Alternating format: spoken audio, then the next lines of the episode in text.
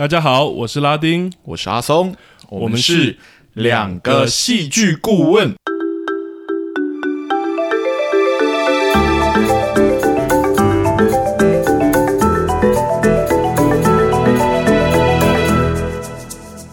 欢迎大家回到收听我们两个戏剧顾问的节目。Hello，大家。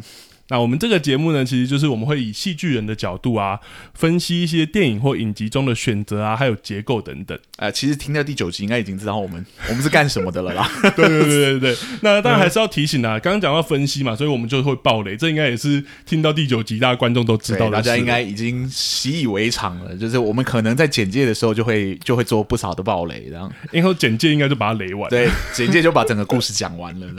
对对对。那我们有粉丝团啊，或者各大 Podcast 平台。大家就可以上去留言或是敲碗哦，大家拜托帮忙我们评个分，对我们来说很重要，对，非常重要，也可以让我们看到你们对我们节目的一些意见啊等等。对，那其实今天这一集节目啊，这一天我们上礼拜聊完《阳光普照》嘛，是对。那其实今天这一集要聊影集，这个影集其实也是观众敲碗敲出来的，对不对？这一部算是观众敲碗敲出来，因为是我朋友，我有叫他来我的粉砖留言，但是他太害羞了，就是他没有。但我想一想说，好了，人家既然有点，我们就把它放上来吧，我们来聊一下这部作品。对啊，但很尴尬的是，我不知道他喜不喜欢这个作品，他没有跟我说。没关系，没关系，我们的风格也就是这样嘛。我们觉得好，我们会讲好；我们觉得有问题的，我们就会说有问题。这样。对啊，对啊。那这一部影集其实也卖够久的关子，上礼拜也有讲，就是《熟女养成记》这部影集。是的，《熟女养成记》是一部大喜剧哦。对，而且他已经口碑好到现在已经要拍第二季，已经在播放了，已经在播放第二季了。我们算是晚了一年，这 不要这样，啊我们也是，我们也是今年才成立不到不到一个月，不到两个月的节目而已。这样对啊，然后所以我们现在今年现在啦，此时此刻要来做第一季了。对对，我们要把第一季聊完了，搞不好我们聊完之后过没多久，我们就会讲第二季啦，对不对？好了，那我觉得我们今天就不用讲太多，我们就直接切入重点好了。嗯嗯，那关于《熟女养成记》这部影集，我们就先请阿松来帮我们做一个介绍吧。好，那《熟女养成记》呢是由华视制作的一个台湾短片影集，哈，一共十集，故事是改编自作家江娥的同名散文集。呃，剧情主要是描述女主角陈嘉玲，一位三十九岁住在台北、有工作、有男友的台南女儿，嗯，如何因为受不了生活的各种约束啊或束缚这样子，然后辞掉工作，然后跟论及婚嫁的男友分手，最终返乡台南定居的故事，这样，嗯，生动的刻画出陈嘉玲是如何从一个人人称赞的熟女，蜕变为无拘无束的熟女的过程，这样，好，那我们先来聊聊。俗女其中一个主题好了，嗯、就是《熟女养成记》中的爱情线，这样它作为影集，就算是一个一大冲突的来源哦，或者说它是一个很明显一直在发酵的主题，这样。嗯，那拉丁，我问你一下，你觉得他这部影集在讨论这个很大的主线，就是爱情的时候，你觉得熟女处理的怎么样？哦，我觉得可以先聊聊你刚刚提到那个“熟女”这个剧名这件事情啊。对，因为其实听到的时候，我觉得蛮有趣的。我第一开始听的时候，我也觉得蛮有趣的。因为 名字取的取取得蛮亮眼的。对，他其实，在广告的时候就有把他那个谐音带出来嘛，嗯、就是俗跟俗、俗女跟熟女这件事情。是对。然后我在一开始在看的时候，我也在想，他到底是要从熟女变俗女，还是从俗女变熟女？淑女这样。对。那所以当然当中就有很多讨论。其实从第一集开始，让阿松提到的，就开始讨论说。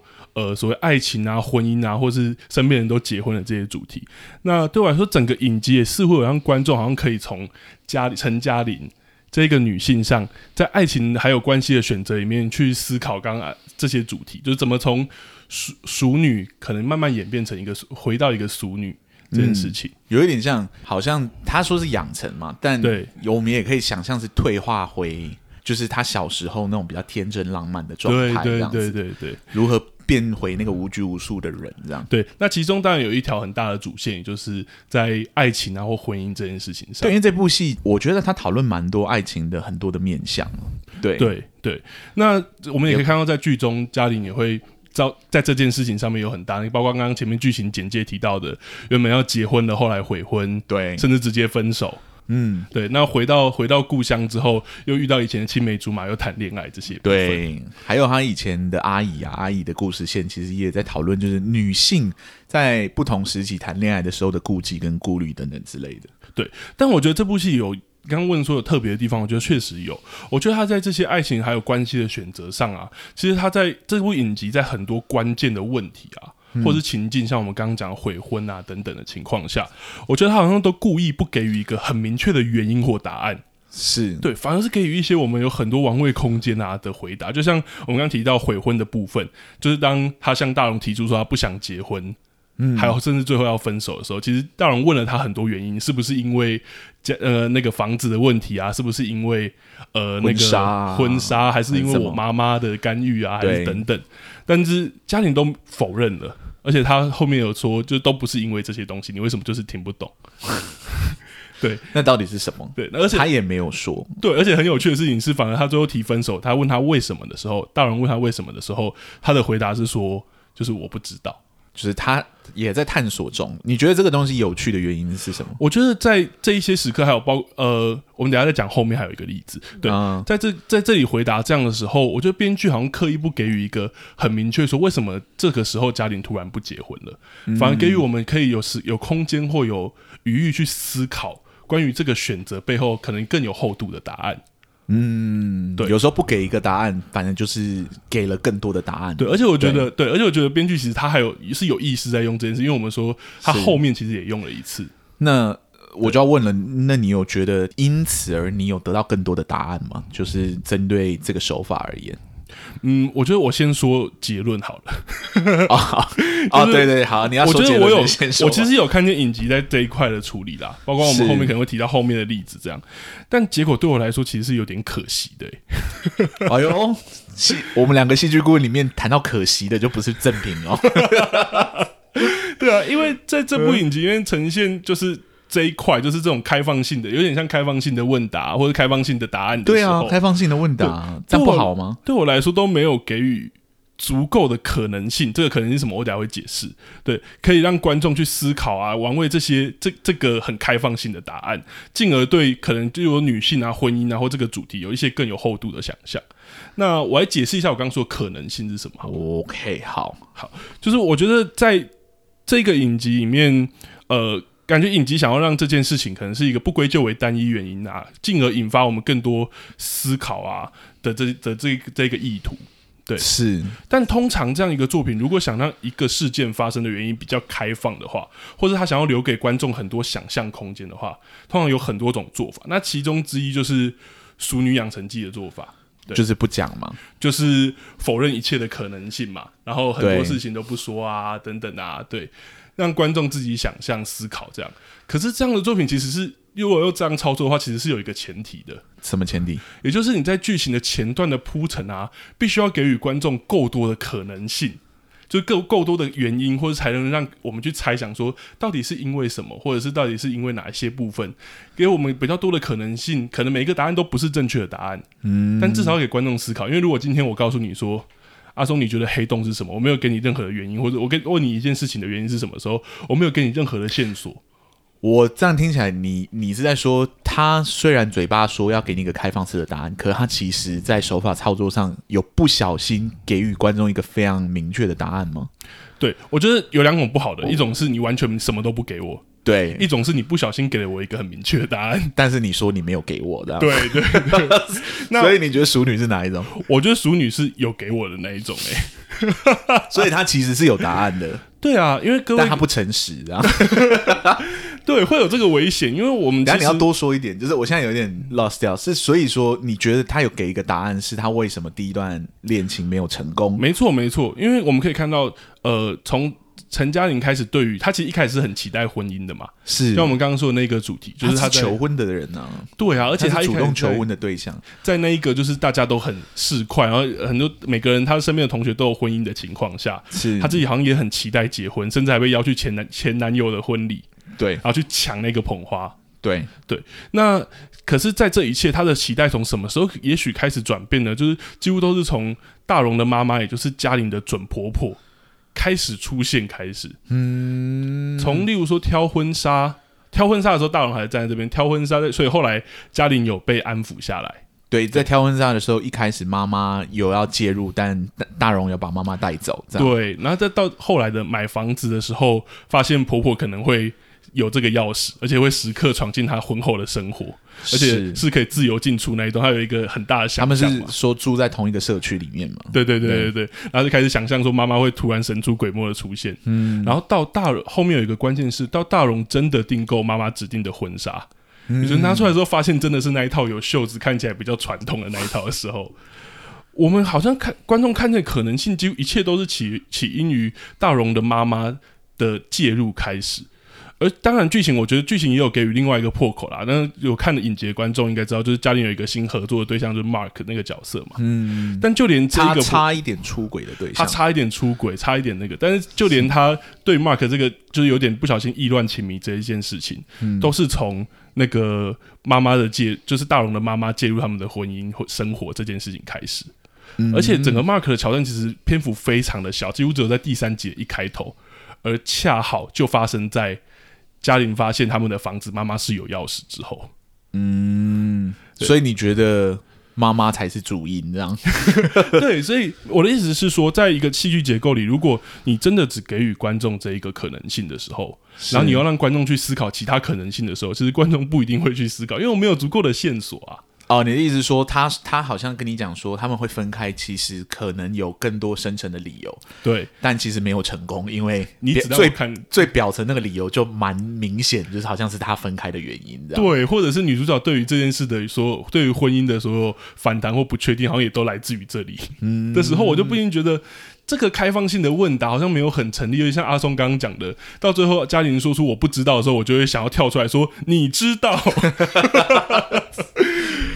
你在骗我，对，对你其实只是不想要伤他，不想要让他知道说是他妈妈的问题，这样对，所以就不禁让我觉得哇，这个地方其实有一点点可惜，这样。嗯，但是这其实也只是整个影集的中间而已。其实我觉得他后面搞不好还有很多空间可以让这一个答案更有更多的可能性。对啊，因为大荣后面还有再出场一次啊。对，那大荣，嗯，我觉得除了那个之外，还有一个可能性，就是其实嘉玲回到故乡台南之后。他是有一段新恋情啊，对对对对对对，对他在那边碰到他以前的青梅竹马嘛。对，那关于这种，例如说关系失败啊，前一段爱情关系失败的原因可能不明的故事，其实有时候我们可以用后面的新恋情。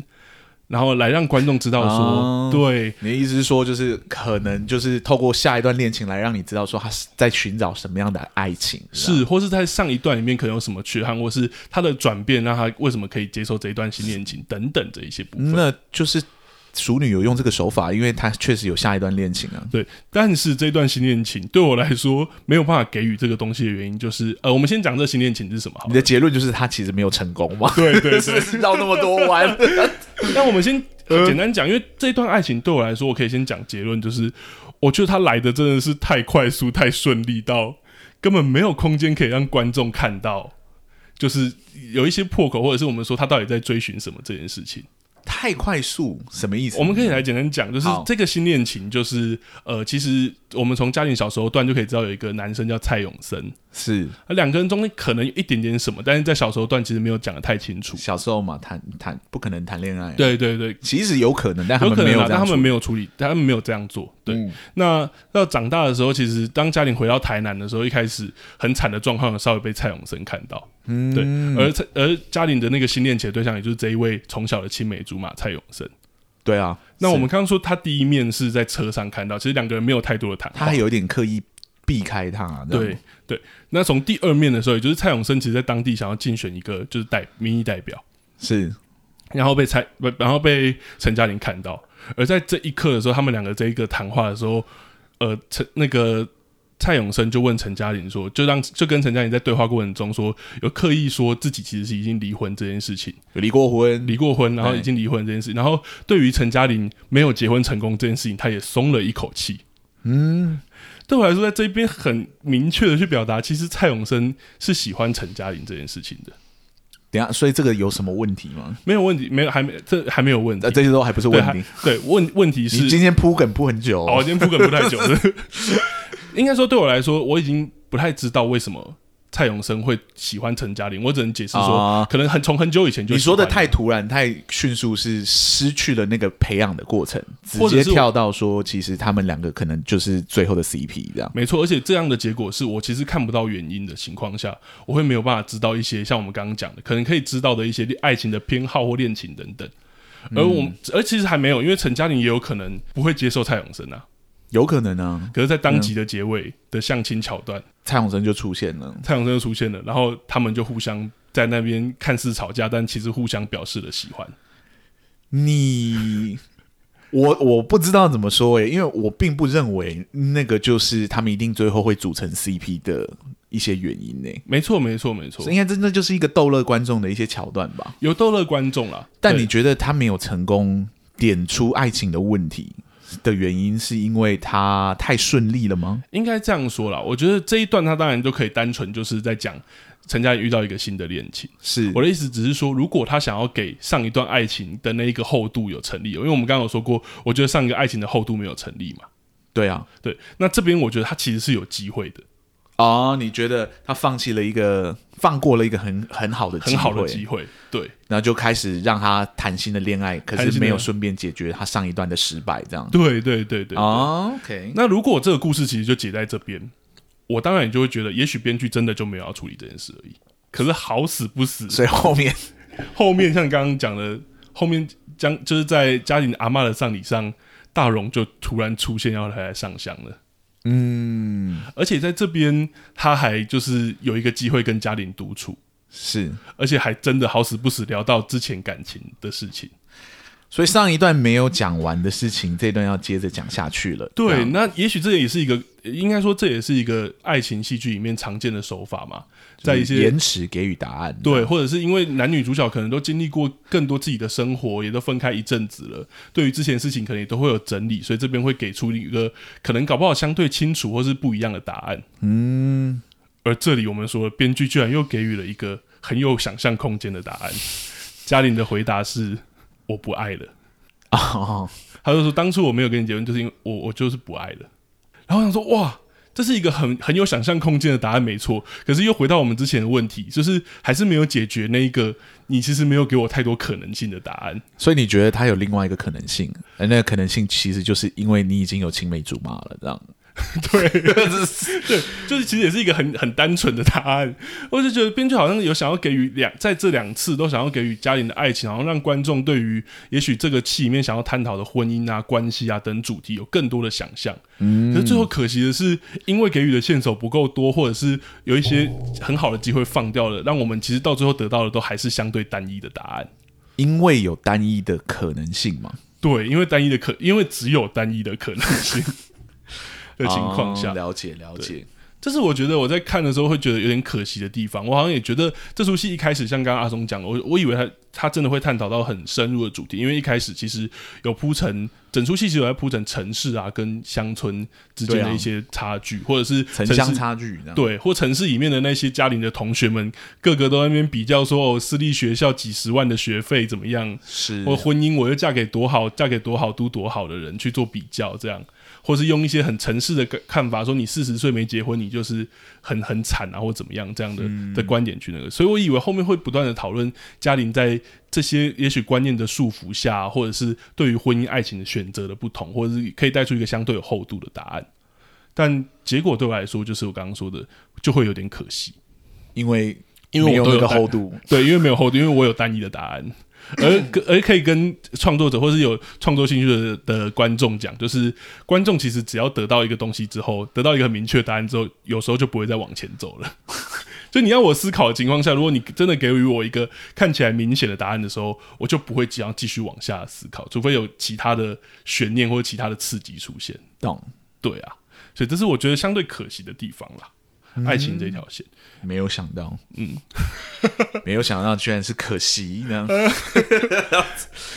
然后，那换我问阿松，因为我们其实刚我的我在讲的过程中，我们就有提到嘛，是，其实淑女有一个很特别的结构，就是它其实会穿，也不能说穿插，应该说它并置了成年嘉玲跟小时候嘉玲的故事，是，而且对我来说，甚至它是其实是有。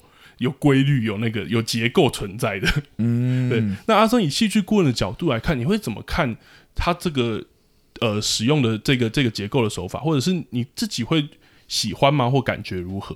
喜欢吗？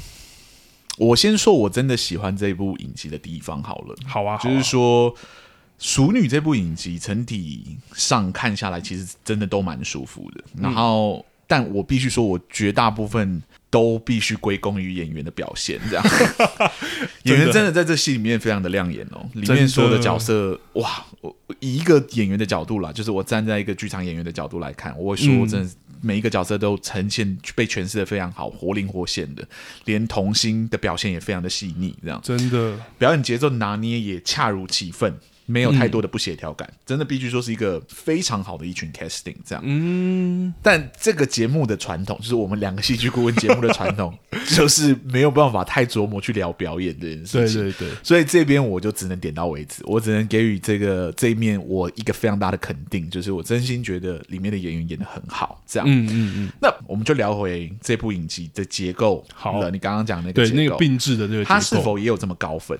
嗯，老实说，我在这里就会打上一个很大的问号。好，通常有听我们节目的时候，打到一个很大的问号，就是负评或是有问题啦，有问题。我不能说是完全负评，但它确实造成了很多的疑问。这样，懂？因为这部影集里面就是有那个特别的手法。嗯，对，让我看到最后一集的时候，我还看不出来他使用它的目的到底是什么。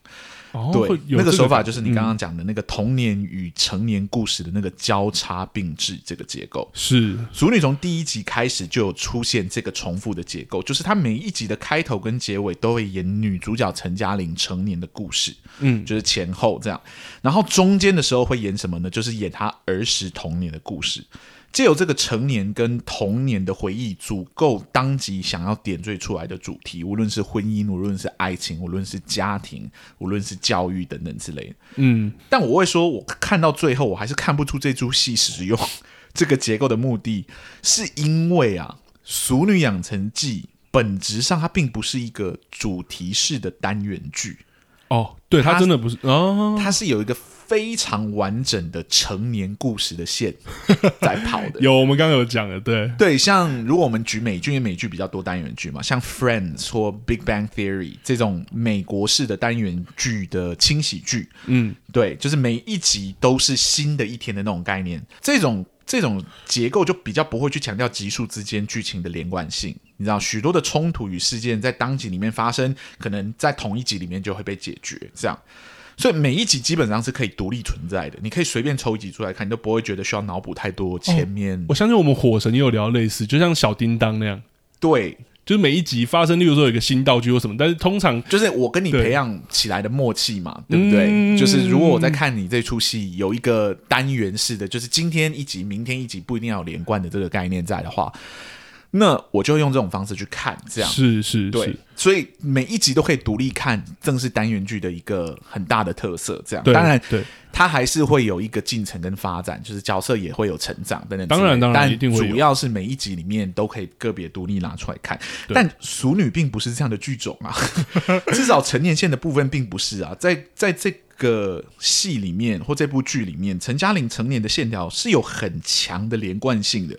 她一共用了十集哦，十集才让我们看到这个熟女整个的蜕变。对，所以并不是你随便挑一集出来看，你就会说哦，我看得懂的影集。哦，对啊，如果你刚好看到他刚好在哭，或者你不懂他为什么在哭啊，对，他发生什么事，可能跟上一集有关。他为什么忽然要回台南，然后在路上有一个。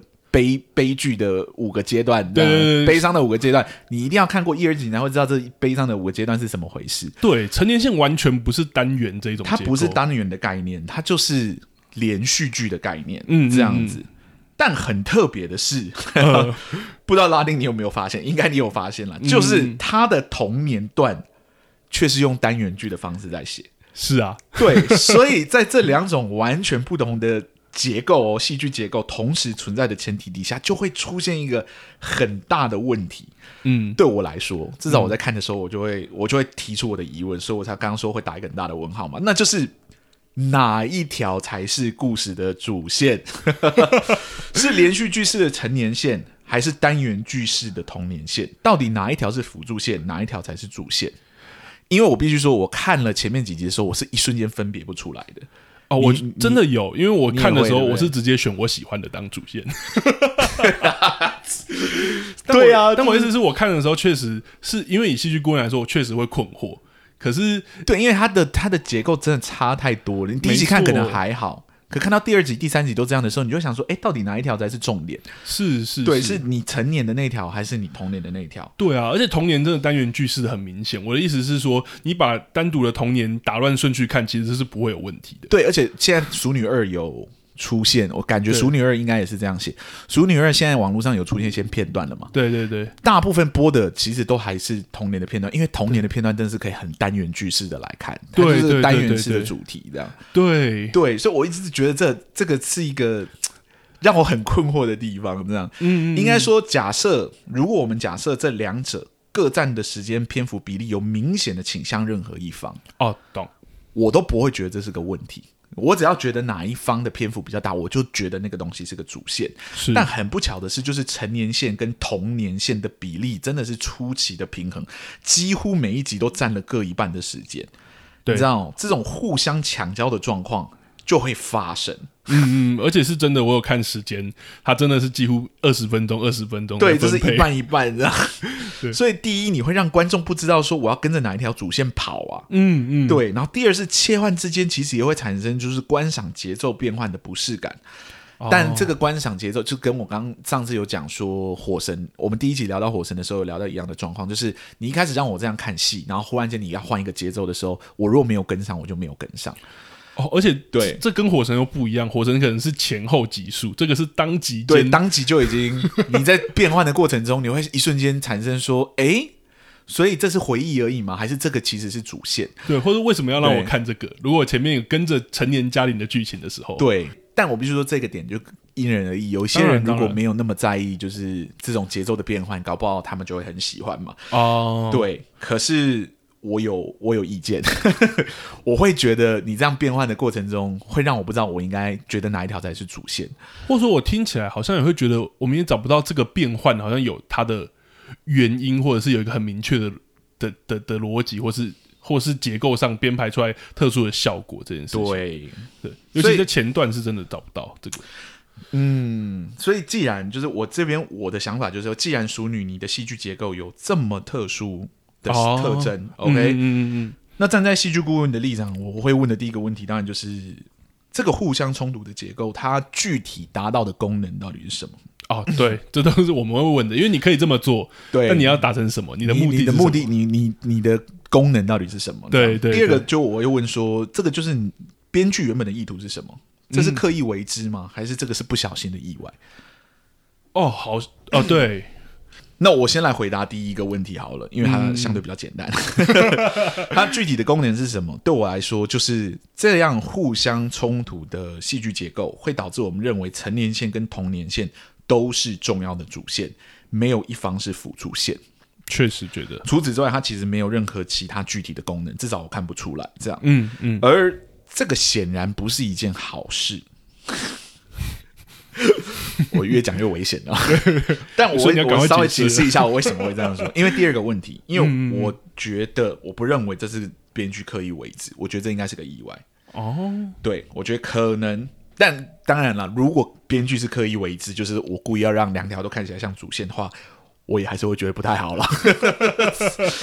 对，因为两条主线的结构真的相差有点多，你甚至可以说它是相反的。嗯，因为它这样子放在一起，它会有互相抢焦的问题。对啊，对。那回到我刚才的猜测，我觉得我看完十集的感觉，嗯，我觉得这不是编剧刻意为之，嗯，我觉得编剧应该是希望童年线是辅助线，辅助成年的陈嘉玲慢慢寻回初心，蜕变成真正的熟女的过程。嗯，所以它才叫《熟女养成记》嘛。所以主线应该是成年线才对。对，所以成年线应该才是那个主线。如果有这个前提，我就会建议，至少以戏剧顾问以戏剧顾问的立场，我会这样建议。但就算就是没有这个前提，就算他真的是刻意为之，呃，我还是会这么建议了，好不好？对，就是我会建议说啊，童年线。应该不能这么完整一大段一大段的被呈现出来，它反而应该更舒服的破碎化穿插在成年线的故事之中。嗯，换句话说，就是缩短精炼每一集的童年线，同时丰富化成年线，这样子是只要这个比例的悬殊，就是比例就是呃成年是跟童年线的比例再悬殊一点点，就就会我觉得真正就会把。《俗女养成记》的这个概念的主题给明显强化出来，我们就会更清楚哪一条是主线，而这个一主一副的结构就会完善非常非常的多。观赏的时候，你也会比较单聚焦于单一的主线上，将童年当成一种成长的启发来源。嗯嗯嗯，对，而聚焦于成年线中角色的变化跟成长。懂？我觉得这点这点还蛮有趣的，因为其实在看我在看前五集前几集的时候，确实会不太清楚主副，就是到底哪一条是主线副线。但是在后面的时候，我跟阿松其实有同样的感觉，就是我觉得哦，原来后面就是成年家庭线好像才是真正，的主线。对，因为它反而是有很巨大变化跟很巨大的的一些成长，或者是我我不一定会说称之为成长，那我称之为角色的变化这件事情。嗯嗯对，角色的蜕变。对，可是看到很后面，我们好像才真正确定这件事情。也是看到后面，我才会觉得应该是成年线才是主线啦，嗯、所以我才会觉得前面的问题其实这个童年并置的问题其实会互相影响。懂？因为好像如果观众分不清楚哪一条是主线副线，好像确实会有一种我不太知道要怎么样看待这个戏的感觉。对，好像我不如。把它拆开来看两个故事，但这都是我个人的想法。当然，当然，当然，我说过嘛，我们很主观。对，对，对，对，对，对。但这样执行。真的照我们这样的想法去执行，就不会产生其他的问题吗？其实我也不知道，就是戏剧成功的原原因有可能有很多。嗯嗯嗯，对，这只是众多方法之一的建议而已。嗯，具体还是要实践之后才会知道说它会有什么问题。但我至少觉得，如果它比例再悬殊一点的话，它至少会解决目前戏剧结构上互相冲突、互相抢交的问题。是对。好啦。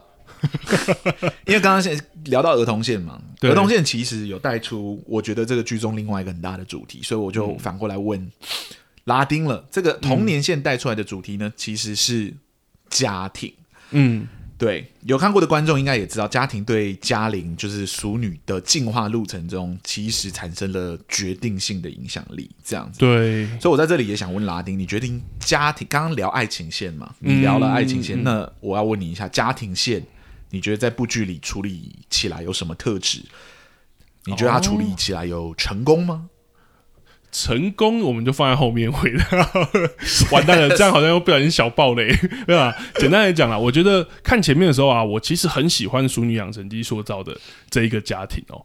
对，其实从第一集小时候家庭的片段，我们就可以看到，就是刚刚有提到嘉玲三十岁的小姑啊，决定悔婚，然后其实一开始家庭是反对的嘛，但是都是不理解，甚至阿嬷还有说，就是我们可以看出这是一个很传统的家庭，阿嬷还会说，你现在悔婚，那个别人会怎么看？我们没有面子去对待人家，去看人家，去跟人家相处这样。对，然后可是，在后面的时候，当我们知道背后的原因的时候，我们发现这个家庭其实是很团结、很温暖的，甚至那个阿公阿嬷还要跳出来帮，就是这个小姑去讨回公道。我们被欺负了，我们要为我们的女儿出头，这样。对对对，是很可爱。而且对我来说，其实它有一个结构存在是，是不知道呃阿松有没有这个觉得，就是在前几集里面小时候的片段，它几乎都有一个结构，是这个家庭会发生一个问题。例如说，不管是我们刚刚讲的小姑悔婚啊，或者是远在国外的大姑姑回来干预的婆媳生活啊，我就说是单元剧嘛，对啊，对啊，或者是童年就是单元剧啊，每一集都可以长得不一样，对对对，或者是嘉玲啊，什么误以为自己是那个捡回来要离家出走这件事情，是，可是，在结尾的地方，像你说单元剧的特色也是，在结尾几乎都会给我们一个结束，因为它是单元嘛，它当即就会把它解决。对，那这个在熟女里面的处理，通常结尾都是非常温暖跟温馨的。对，就像我们刚刚说，他形塑出来的家庭的形象是，就是那个很有爱的家庭。对啊，我们稍微形容一下，像离家出走那边，是嘉玲回来的时候，其实没有被太多责骂，反而迎来了一个就是很非常盛大的饭局。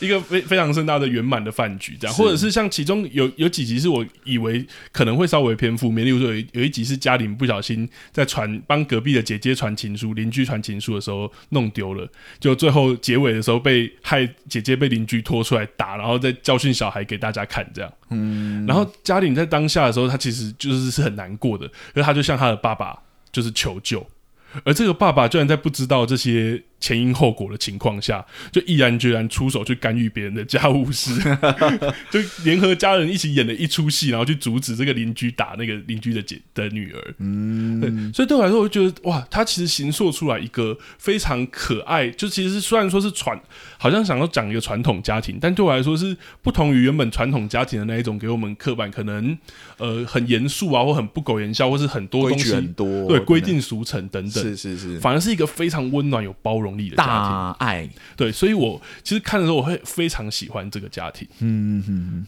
可是，好了，我们就觉得不用。我们有这么不喜欢这出戏？没有，我其实很喜欢。我 那个家庭的部分，如果真的把它当单元剧看，我觉得我会非常喜欢这个家庭啊。可是我们就不得不得到讲到它另外一个结构。你说成年线？对，成年线的部分的话，在在这一个里面，在这个结构里面，这个太过温暖的家庭反而会变成一个问题。哇哦！啊，这个这一句话很重，是不是？你都说它是个问题了，呃，我我给你，我给你机会解释。好，赶快得到这个机会。简单来说，我觉得，因为成年线其实有在铺陈家庭所遭遇的一些困难或问题啊哈。而其中一个障碍困难，当然就是像我们刚刚前面讲悔婚啊，或者是回家之后要怎么交代啊等等的，有没有工作啊？对，要买房子啊？对，尤其这个故事的后半段，其实家庭几乎都在台南。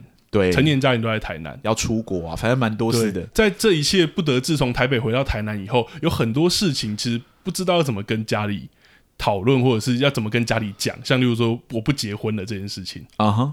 对，或者是在这个戏里面有埋另外一个梗，就是弟弟其实是同志的这件事情，对，也不知道怎么在这么传统的家庭里面讲。嗯哼，可大家有发现，如果在别的传统家庭，我可能不会提出这个疑问。但在如此温暖跟有包容力的家庭，有大爱的家庭，对，尤其从第一集里面就在铺陈，而且从第一集其实嘉玲就已经是用回想的方式，嗯，可嘉玲其实是知道的情况下，这一切的困难到底为什么不不能讲？我在看的时候的问题就是，你意思是说，你的家人感觉很好啊，你应该就是勇于跟他们说吗？对，或者是对对我来说，在观众观看的感觉上，我会觉得你前面已经去塑造一个包容力如此强的家庭，以至于其实你后面想要铺陈的困难，其实会很很难铺陈起来，因为仿佛在这么巨大的温暖包容力的家庭，就是很像超人的家庭面前，这些困难好像都不再是困难的感觉。嗯，你。你的意思是说，你觉得这个温暖被形塑出来，在童年里面温暖的那个家庭，其实有间接削弱很多事情的严重性吗？对啊，因为就像我们刚刚讲，或者是对我来说，甚至会有剧情上面的不解，我会不知道为什么这件事情不能说啊，或是为什么你其实可以，尤其是他不能说，可能是因为他觉得不好意思啊，他觉得羞愧啊。但是像我们刚刚前面讲，其实，在第一集，嘉宁就已经回想小姑悔婚这件事情。其实他也知道，家人会跳出来。对，他也知道，如果有正当的理由，家人会跳出来，或者是我可能可以用其他方式。对我来说，在这件事情上面，我有点还找不到这个理由。那我其实有在想一件事，我其实有一个猜想啊，就也许是呃，成年线的这些家人，他们其实不，或是这个这个家庭里面的家人，其实对于自己身处在如此温暖的家庭，其实是不一定有意识到这件事的。啊哈。对，其实是不知道，但是人在福中不知福嘛，对不对？对对对，有可能，或者有可能啊，当局者迷嘛。可是这件事我马上又被打脸了 啊！不是这样吗？那是怎么样？对，因为像中间有一场，我在从一些剧情的推展上面，尤其是成年嘉玲线的推展上面，我好像又不会觉得他们其实不知道这件事情。因为例如说有一场戏是呃嘉玲悔婚回到家嘛，是，然后其实后来他悔婚的事情被家人知道了。对啊，就是对，然后所以收到别人的喜帖，发现不是嘉玲。对，而且其实然后家人马上就去质问弟弟嘛，所以一家人就弟弟啊，还有还有爸爸妈妈、阿嬷都坐在客厅要等这个嘉玲回来啊哈。Uh-huh. 对，然后嘉玲一回来的时候，他看到这个状况，他以为是以为是弟弟跟家人出柜了。嗯，公告自己的性倾向那样。对对对，那我们可以知道，其实，在这样传统的家庭里面，同性恋啊、同志这个话题，其实对很多家庭可能来说是禁忌，或者是不可以聊的话题。这样。对啊，对啊，那甚至会引起很大的冲突这件事情。嗯，那当家庭有这个以为的时候，我们会想说，他可能会很惊慌、很惊恐，或是急忙打圆场。嗯，那我们看到剧中家庭的表现，反而不是这样，他反而有点像是松一口气。或者是他哦，他就说哦，你终于跟大家讲了，然后还跟爸爸妈妈说哦，你看没，其实这件事没有这么严重啦，然后什么这样对的部分，所以对我来说，好像我没有办法感觉是我感觉到说，好像剧中的角色其实对于家庭非常温暖，或是有很大包容力这件事情，好像其实是有认知的。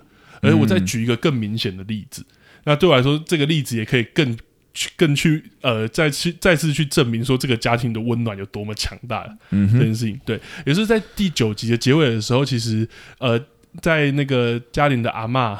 的那个丧礼的仪式上面，就是大家捧他的骨灰坛在骨那个骨灰坛在走的时候，其实那个骨灰坛后来被嘉玲抢走了，劫走。对，劫走。在第九集的结尾的时候，他因为他想要劫去海边嘛，然后说，因为阿妈的遗愿是把那个骨灰撒向大海，这样是，就打开才发现是骨头等等啊，这个笑料这样。在第十集的时候，我们看到就是其实嘉玲就回到家里面了，嗯、那一家人都回到家里面。那我们其实可以知道，在很多传统家庭里面啊，就是打断长辈这种往生的仪式，应该已经可以不用说是禁忌了，可能是唯一死刑的程度，很严重的事情啊。对，可是第十集的开场，我们看到在大厅，在家里的大厅这件事，我们只有看到很久没有回来，可能从国外回来的这个大姑不断的骂嘉玲之外，我们就只有看到嘉玲的爸爸妈妈坐在一旁。那虽然可能板着脸，脸色不是很好看，但都不发一语。那只有在嘉玲有开口顶撞大姑姑的时候，爸爸才有出声制止这件事情。嗯、那接着大姑姑看见嘉玲啊没什么反应，然后她的爸妈也都没有对这件事情很生气的时候，这已经有点让我觉得这个家庭真的好像包容力很高的时候，嗯、大姑姑就把大姑姑可能也跟我一样有一样的感觉，所以她就把矛头转向爸爸妈妈，开始说、啊：“你看嘉玲这个女儿真的是没救了什么？”然后并且弟弟刚好进来。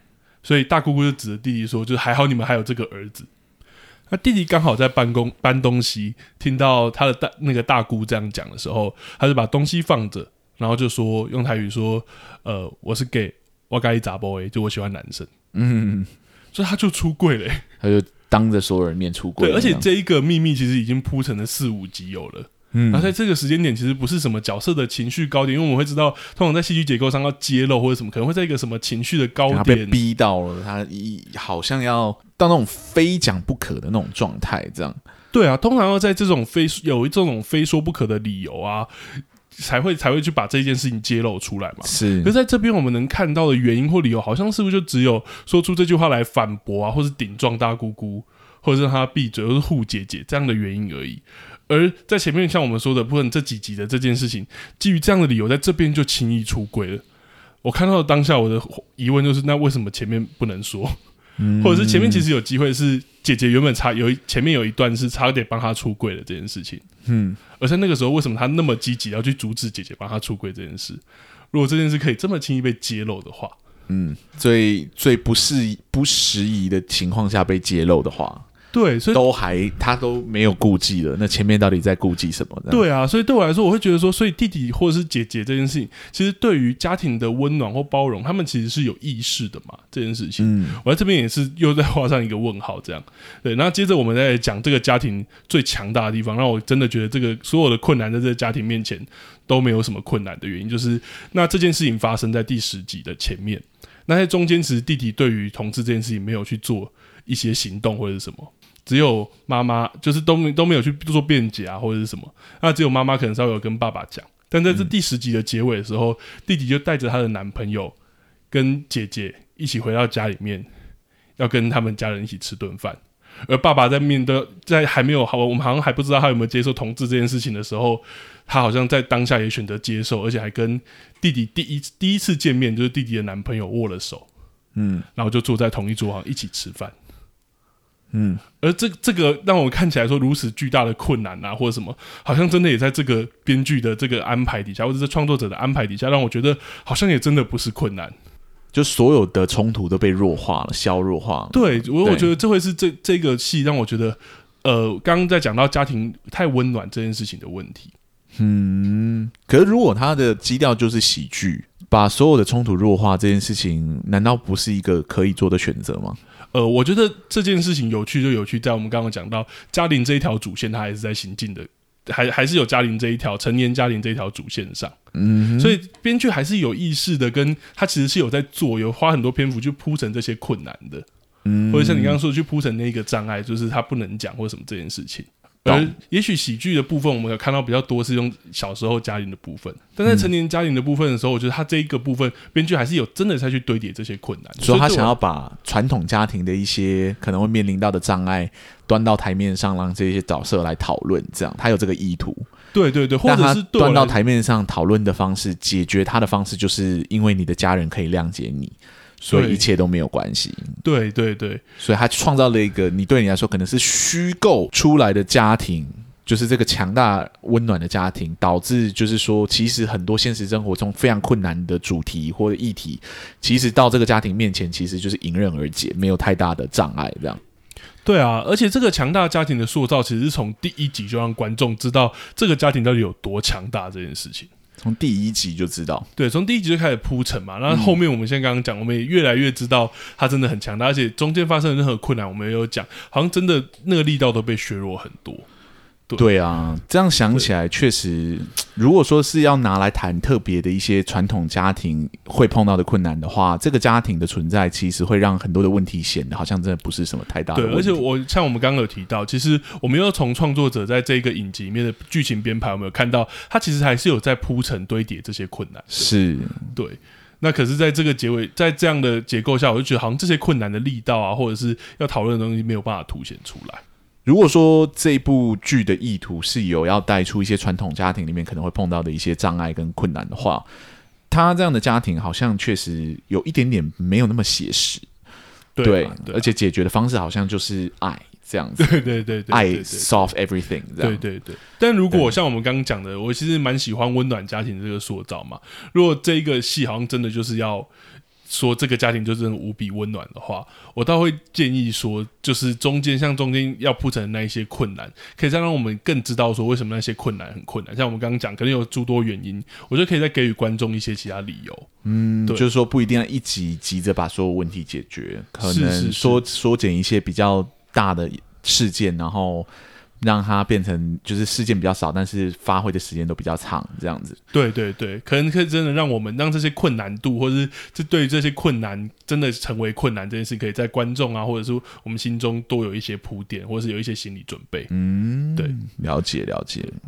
大概是这样，我觉得其实我还是蛮喜欢他的那些家庭的铺陈，还有其实我还蛮喜欢刚刚我们讲的那个单元剧的结构的。对啊，我们老实说，这样讲起来好像我们没有很喜欢这部戏，我倒不这么觉得啦。对啊，我觉得这部戏看起来真的还是舒服的。是，是，但就像我说，我会归功于演员，因为就是戏剧结构上来说，我很难就是说它没有瑕疵。是是，是，对，就是它好像还是。呃，在在铺排上，好像还是会不小心削弱了这个戏本来有可能有的潜力，对啊，跟可能性。但我觉得，就像刚刚讲结构有问题，像我们想见你那一集聊的，嗯，其实不代表说我在看戏的过程中我就没有享受的地方。对了，这两件还是可以拆开来说。对啊，对啊，像它有一些结构成功，像我们刚刚讲单元剧的结构这件事情，我其实还是蛮享受在那里面的。就我这个我就不会享受，也不是说我觉得，我觉得单元剧是可以。做单元剧的方式去写，但是如果你有另外一条主线，就像我说，你比例只要稍微再拿捏清楚一点，那我就不会觉得它像单元剧，我会更像觉得它就是回忆。我懂，我懂。随着这个回忆，让自己越来越成长嘛，或者寻回初心等等之类的。在结构上，那有一些那个啦，但但在。例如说，有一些片段单独拿出来看，其实我是享受。包括你刚刚说的演员的表现哦，真的是，就找了一群很厉害的演员啊。对啊，对啊，演了一些很怪的角色。呃，这我之前有跟阿松开玩笑说，哇，找好多真的是剧场啊，或者是影视很常见、很厉害的演员，回来做一些很奇怪的事情。对，像房东太太，我就哦，好喜欢。对啊，所以我们给予这个戏的评价应该还算是高的啦，只是说。就就依我们的节目的性质来说，调性来说，可能还是会觉得专业上来判断，它还是有可以修正或者可以推得更好的地方。就在不管是在结构上，还是也许他如果真的有想要处理某些议题的谈法上，我们觉得好像还是可以给予一些一些点出我们觉得的问题或疑问。是，嗯，好吧，那这周算聊完这部影集喽。哎，我们最近都有办法压在。一个小时以内，真的是好厉害哦！因为之前好像也有我自己也有朋友跟我们讲，我们好像讲太长了，搞不好是一件好事。我哎、欸，我朋友反而说，就是他听起来觉得很短哦，对，就是他说，哎，好像一下就听完了这样。懂，有我去看有些集数啊，我我自己的朋友是有这有有些集数他会讲说好像听起来很长，有些集数会觉得哎一下就听完了这样。对，因为就看看说就是那一集我们聊起来的感觉怎么样？是啊，有时候就是会卡卡的，有时候就是会很顺畅。当然，但最近就压在一个小时以内，代表说我们确实有越来越熟练这件事情了吗？我其实不知道，搞不好下一集又变回七十分钟，那你要怎么办？搞不好，搞不好。对啊，那这周聊影集，下一周我们就要来聊电影了。对对，那一样，我们依照我们的传统，就是要请拉丁来稍微跟我们介绍一下。这部电影是哪一部电影？这样对啊，那我们要聊这部电影，其实也是真的哦，其实获奖无数，甚至还是有些影展的那种入入选它的开幕影片。是，对。那我我也其实也听过，说我身边有很多朋友很喜欢，对，嗯、所以我自己也蛮期待的。就是《孤味》这一部电影，嗯，是去年上映的，对不对？对，去年就去年才上映的。对对对对，对，对。关于也许婚姻或者是。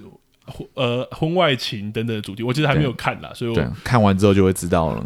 对，蛮期待的，因为我们下一集啊，这边跟大家讲一下，下一集就会是我们这一季的最后一集，这样。对。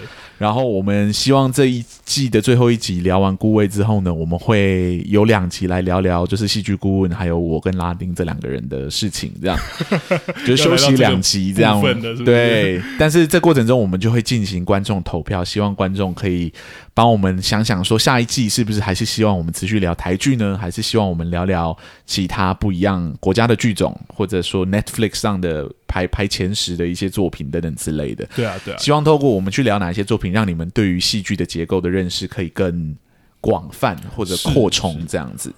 或者你都也可以私讯我们，我们之前都有讲过啦，都可以跟我们说。对啦，有些有些观众有私讯我，但就不是台剧，所以我就说 我们这一季还不能聊别的。对，我们这一季已经决定要聊台剧，这样。对对对，我有朋友有提很多，不是我们这一季要聊的范畴。哇，我我朋友，我也不能说我朋友，就是我有。就跟那个不同平台上聊天到的时候，他们有说希望能有一季是聊老片这样。哦，对，我其实也觉得老片聊拿出来聊是蛮有趣的，因为很多老片的拍法，它戏剧结构年代不同，戏剧结构的使用也会不一样。那东西真的是随着在时代的进展会一直变化的东西。是是是，每个时代对于故事结构的偏好也许也不一样。对，或许聊老聊聊老片也也是一个特殊的风味吧。我觉得，就看观众有没有真的希望我们怎么样，我还是开投票给观众。对，我们应该会开表单啦。嗯，对，那到时候我们会公布在网络上，请大家一定要及时看，就是我们的网站上，然后可以给我们回馈，就给我们回馈哦。对，那大家也期待我们下一集，就是关于台湾戏剧电影的这这一季的最后一集。对，这一季的最后一集，以孤味为结尾的话是好的，因为人家毕竟是大作嘛。对，对，所以我们从大作去聊这个作品，呀，我觉得是一个。好的结尾啦，一个一季的结尾这样子，是是是，也刚好离离我们非常近。今年今年的大作有什么？因为今年疫情影响，其实对今年很多电影都还没上映，所以所以说最近期的。最大作可能就是他了，这样。对对对对，所以我们就想说，以此作品为结尾，来让我们好好深究一下好电影里面可能会有的一些戏剧结构啊等等之类的。是的，是的。好，那今天我们两个戏剧顾问节目就到这边喽。如果大家喜欢我们的节目的话，可以到留言板上或者粉丝页上给我们一些鼓励或支持。Apple Podcast 上也可以帮我们评分，这样子。对，对我们真的很重要。对。好，那今天我们就聊到这里喽，谢谢大家。谢谢大家，拜拜拜拜。